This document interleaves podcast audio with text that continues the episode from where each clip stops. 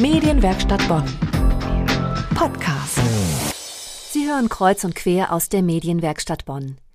Die dunkelste Zeit im Jahr, die jetzt beginnt, ist für viele trotzdem auch die schönste Zeit im Jahr. Da macht man es sich gemütlich bei Tee und Kerzenschein und freut sich auf all die Feste und Bräuche, die im Herbst und Winter angesagt sind. Abends, wenn es dunkel wird, heißt deshalb auch eine Ausstellung in der Elisabethkirche in der Bonner Südstadt. Gestern wurde die Ausstellung eröffnet. Sie spannt einen breiten Bogen von St. Martin bis zu den Heiligen Drei Königen.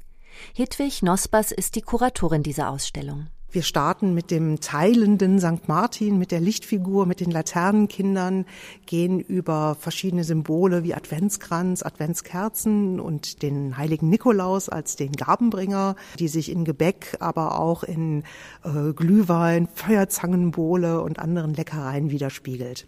Ja, und dann in der Zeit vor Weihnachten geht es darum, wie kommt der Weihnachtsbaum ins Haus?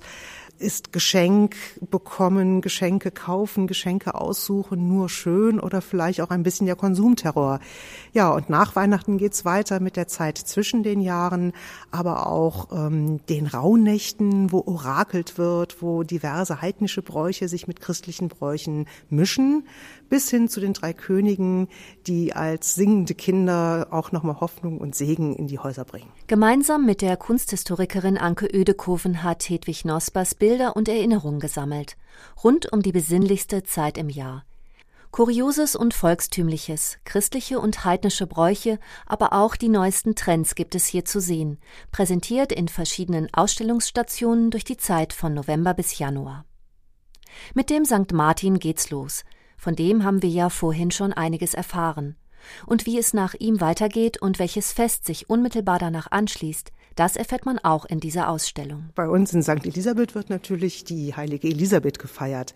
Auch eine Lichtfigur, eine Gabengeberin, eine Helferin, ähm, die Vorbild ist. Es geht eigentlich um Vorbilder in dieser Ausstellung. Wir haben zum Beispiel einen sehr netten Bazar zu unserem Elisabethfest. Auch die heilige Katharina oder der heilige Andreas, auch noch Heilige, die im November angesiedelt sind, sind auch solche helfenden äh, Figuren, die uns Vorbild sein können.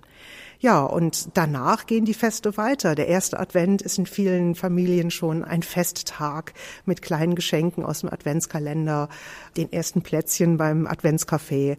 Ja, und so zieht sich das eigentlich durch. Man feiert ein Fest, wenn man mit den Kollegen auf den Weihnachtsmarkt den Glühwein trinken geht. Man hat das Fest, wenn man bei der Tante den Adventskaffee trinkt. Also solche kleinen Lichtmomente in dieser dunklen Zeit, die uns eigentlich allen Freude machen. Abends, wenn es dunkel wird so heißt die Ausstellung über die kommende dunkle, aber auch besinnliche und gemütliche letzte Zeit des Jahres. Geöffnet hat sie noch bis zum 25. November täglich von 9 bis 18 Uhr in der Elisabethkirche. Zu finden ist sie in der Schumannstraße in der Bonner Südstadt. Der Eintritt ist frei. Online finden Sie alle Informationen zum umfangreichen Rahmenprogramm mit Führungen, Lesungen, Konzerten und Bastelaktionen. Gehen Sie einfach auf medienwerkstattbonn.de. Medienwerkstatt Bonn. Mehr Beiträge auf medienwerkstattbonn.de.